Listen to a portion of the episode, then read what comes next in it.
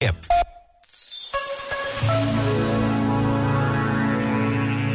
Amanhã é domingo. Um domingo diferente, porque nos chama de modo particular à nossa responsabilidade individual e coletiva de sermos participantes ativos na construção da nossa democracia. A apatia, a indiferença perante o que acontece à nossa volta é algo que temos de nos esforçar por combater. E esta realidade atinge-nos de tantas formas diferentes. Por vezes, Basta a pausa de um minuto para nos decidirmos a fazer parte do todo, a assumir posições e compromissos, a ter uma voz que fala e se escuta. Este momento está disponível em podcast no site e na app.